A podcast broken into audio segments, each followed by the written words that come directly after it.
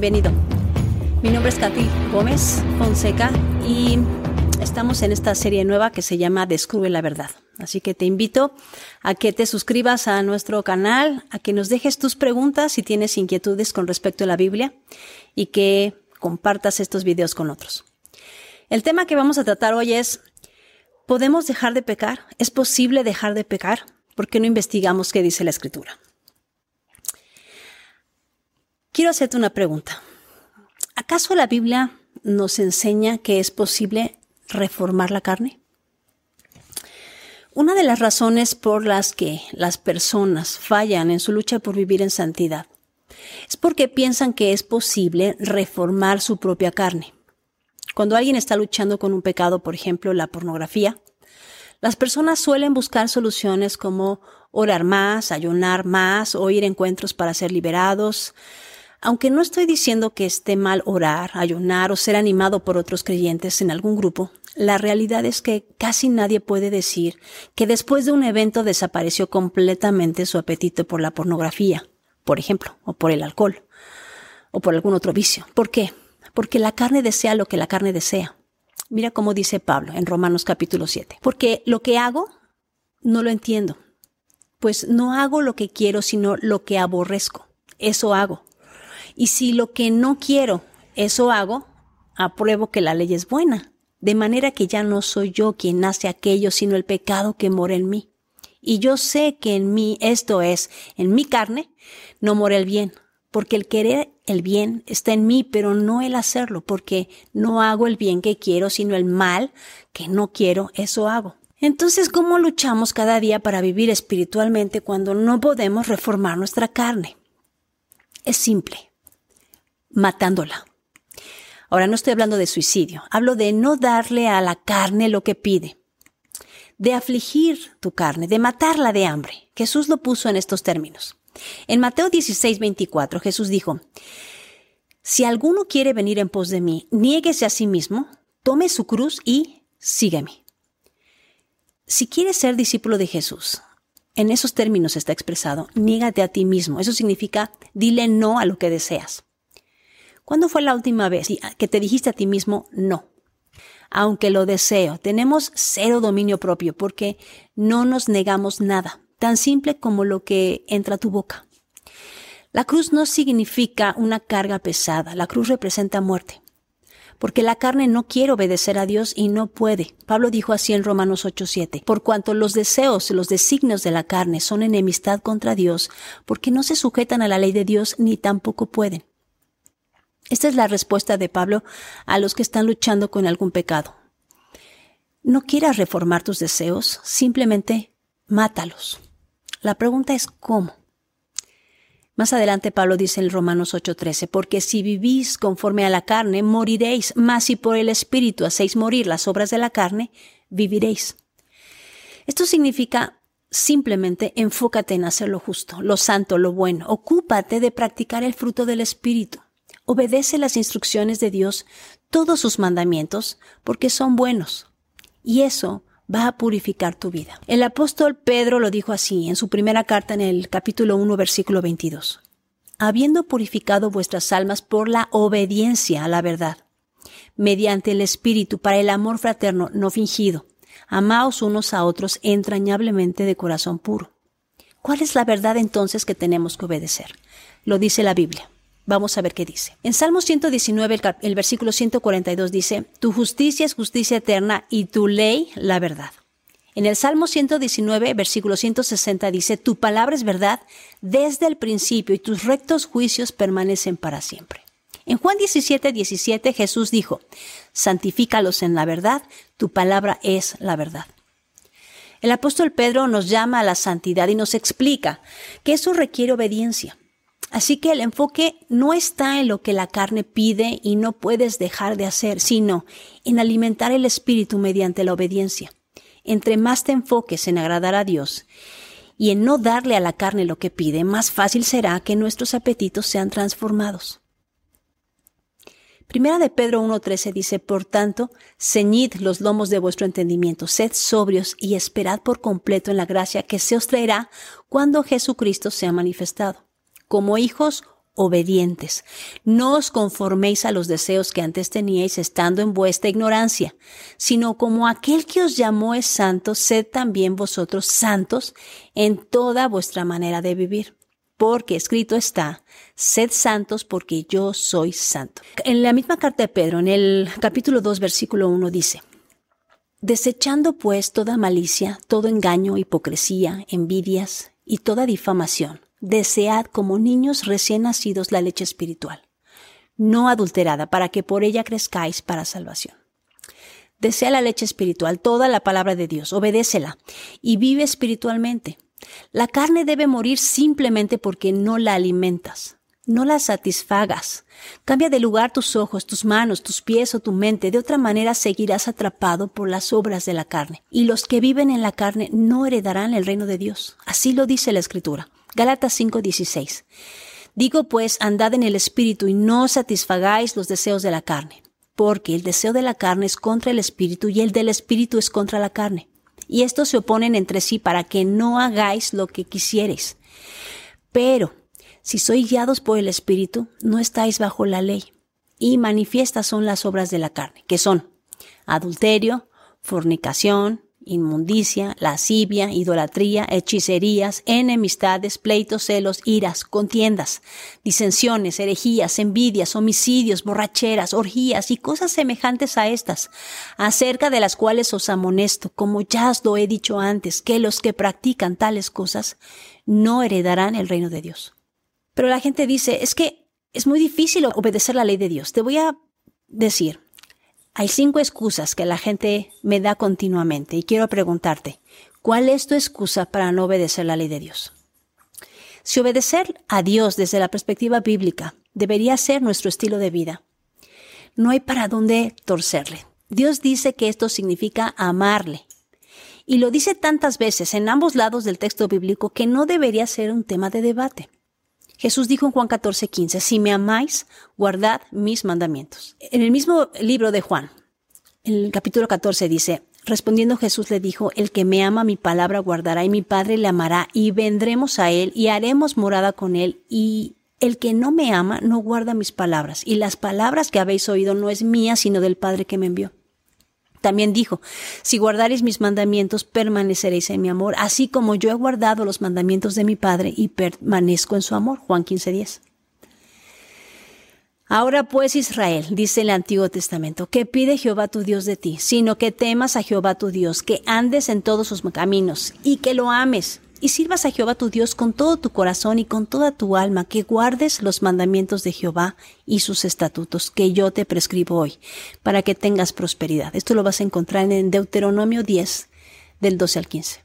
Y sin embargo, hay un considerable número de creyentes que, confundidos por las doctrinas de este siglo, sostienen que la ley de Dios no es para nosotros.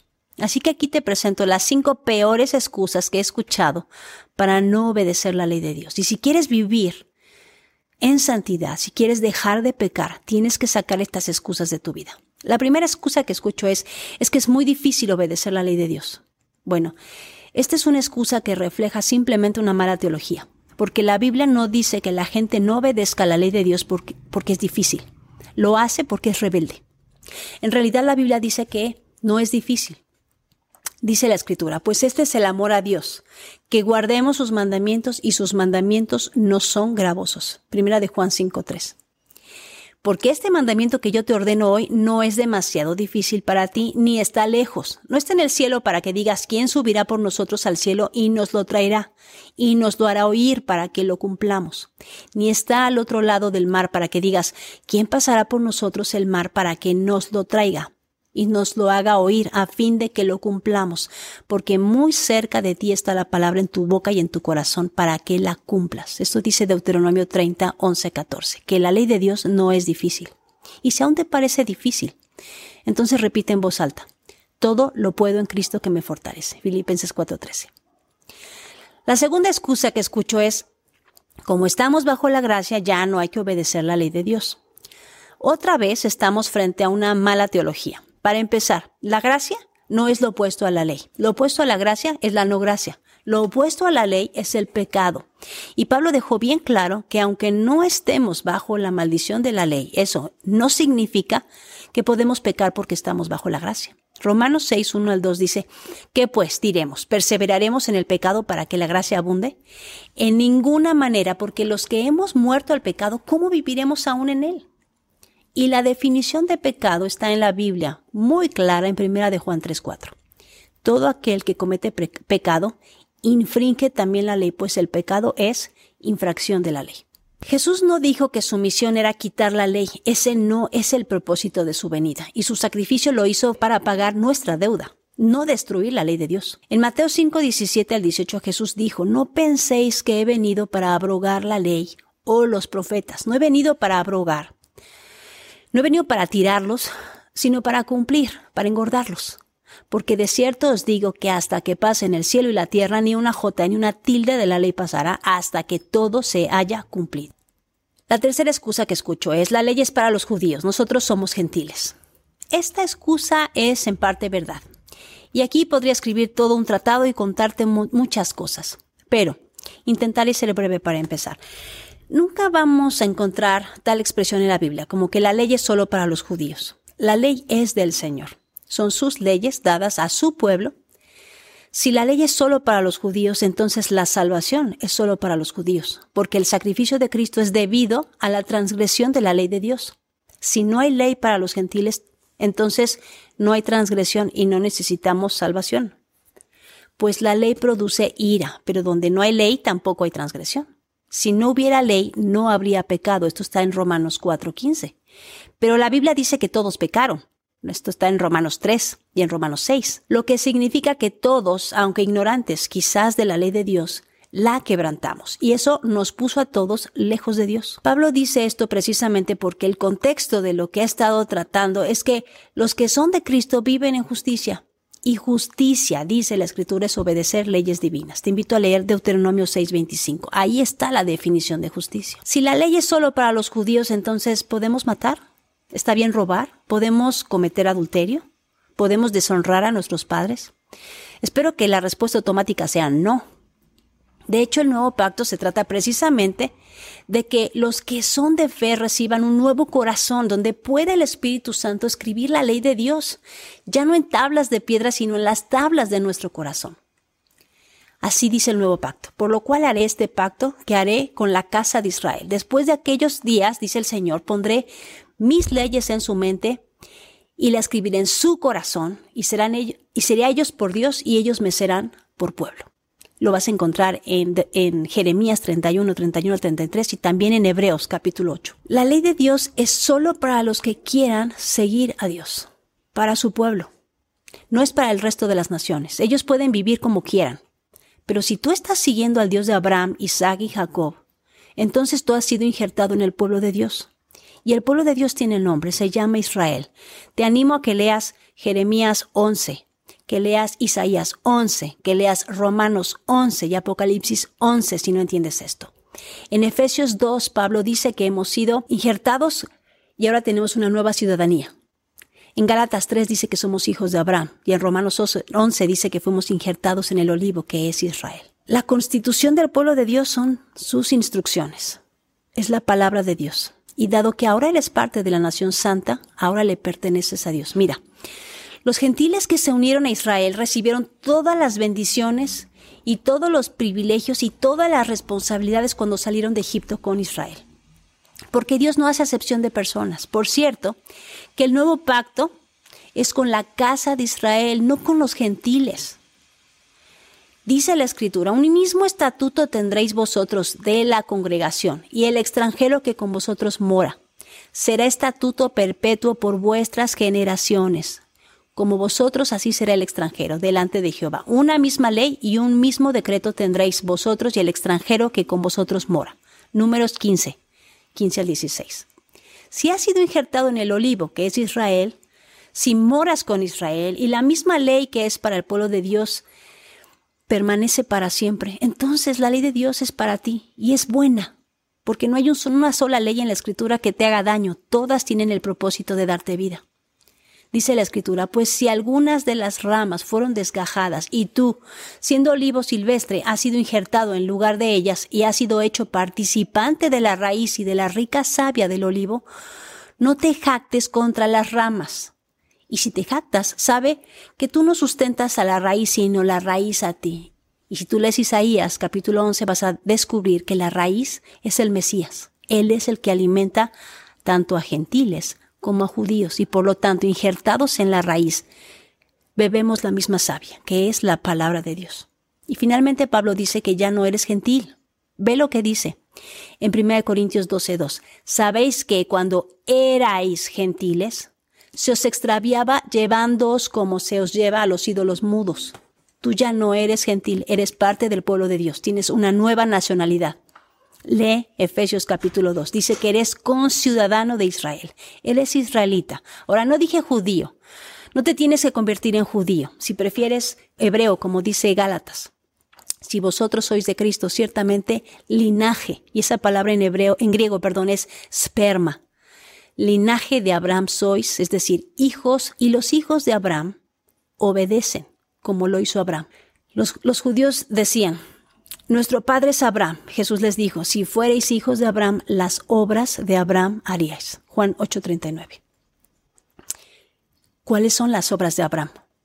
En Génesis Dios le dijo, habita como forastero en esta tierra y estaré contigo y te bendeciré, porque a ti y a tu descendencia daré todas estas tierras y confirmaré el juramento que hice a Abraham, tu padre. Multiplicaré tu descendencia como las estrellas del cielo y daré a tu descendencia todas estas tierras y todas las naciones de la tierra serán benditas en tu simiente. Por cuanto oyó Abraham mi voz y guardó mi precepto, le está diciendo Isaac mis mandamientos, mis estatutos y mis leyes. Abraham guardó los mandamientos de Dios. Si eres hijo de Abraham, haz las obras de Abraham. La cuarta excusa que me dan para no obedecer la ley de Dios es, no tengo que obedecer la ley de, Dios, basta con que mi conciencia no me acuse y tenga buenas intenciones. Bueno, usando 1 Corintios 8, fuera de contexto, muchos interpretan que ahora basta con tener una buena conciencia para agradar a Dios. Y quizás sea porque leemos a Pablo en pedazos, porque unos versículos antes dijo, porque aunque de nada tengo mala conciencia, no por eso soy justificado, pero el que me juzga es el Señor. 1 Corintios 4:4. Así que tengo malas noticias para ti. Si estás confiando en tu corazón para agradar a Dios, vas a quedar muy corto, porque así dice el Señor, maldito el hombre que en el hombre confía y hace de la carne su fortaleza y del Señor se aparta su corazón. Jeremías 17:5. Y también dice en el capítulo 17.9, engañoso es el corazón más que todas las cosas y perverso, ¿quién lo conocerá? Así que no puedes fiarte de tu corazón y no basta con que tengas buenas intenciones, porque nuestros caminos no son los caminos de Dios, porque si Él dejó instrucciones precisas es porque nuestro corazón nos engaña.